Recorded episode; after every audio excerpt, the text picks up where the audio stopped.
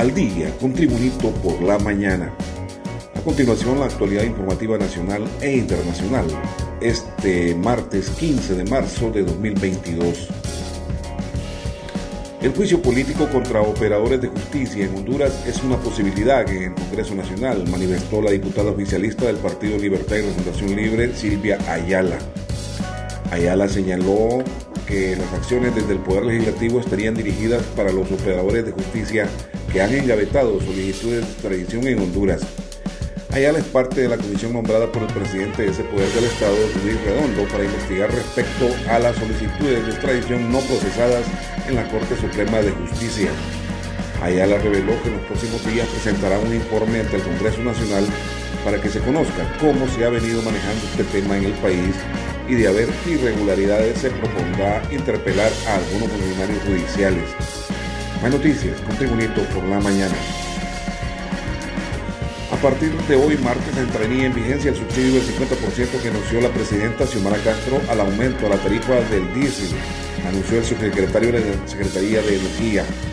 La noticia fue confirmada en conferencia de prensa por el viceministro de Energía, Tomás Rodríguez, quien explicó que el subsidio lleva un procedimiento, por tanto, hay alta probabilidad y se tiene adelantado que pueda ser a partir de hoy martes, indicó. La presidenta Xiomara Castro instruyó este lunes a las autoridades de la Secretaría de Finanzas para absorber el 50% del aumento al diésel en Honduras, mismo que ha iniciado esta semana con un aumento de 5 lempiras con 37 centavos. Continuamos con el repaso informativo de este día en Tribunito por la mañana. El exministro de la presidencia, Enrique Flores Lanza, anunció que retornará a Honduras el jueves 17 de marzo tras ser beneficiado con la amnistía aprobada por el actual Congreso Nacional. Flores Lanza ingresará en caravana por la aduana de las manos a partir de las 9 de la mañana, confirmó su defensor Raúl Suazo Bahía. Después de letras penal en audiencia ad resolvió dictar su recibimiento definitivo a favor de Enrique Flores Lanza en base al decreto legislativo 04 2022 por 11 delitos de malversación de capitales públicos en perjuicio de la administración pública. Por lo anterior se le extendió la quinta carta de libertad a favor de Flores Lanza. Más noticias en Tribunito por la mañana.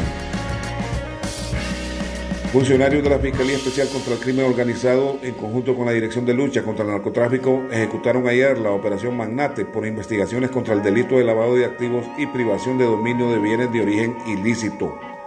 Dentro de la operatividad realizada se realizaron 11 allanamientos de morada y 4 inspecciones en los departamentos de Cortés, Francisco Morazán y Lloro, todo lo anterior con orden judicial emitida por el Juzgado de Letras con competencia territorial nacional en materia penal, cuya finalidad es recolectar indicios relacionados con el delito de lavado de activos y delitos precedentes. Al mismo tiempo se coordinó el aseguramiento e incautación de alrededor de 600 matrículas de bienes inmuebles 19 vehículos, 16 sociedades mercantiles, una aeronave y 38 cuentas bancarias que serán puestas a la orden de la Oficina Administradora de Bienes Incautados o ABI para que procedan al ejercicio de sus funciones contempladas en la ley según mandamientos judiciales pedidos por el Juzgado de Privación de Dominio de Bienes de Origen Ilícito. En las noticias internacionales, desde Kiev, Ucrania, guerra en Ucrania seguía sumando víctimas el lunes con la caída de un misil en Donetsk y ataques a varias ciudades en medio de la esperanza de un acuerdo de una nueva ronda de conversaciones ruso-ucranianas. Más de 2,8 millones de personas han huido de Ucrania según cifras del lunes, día en que el Kremlin no descartó tomar el control total de las principales ciudades que ya están rodeadas, lo que implicaría una gran ofensiva militar.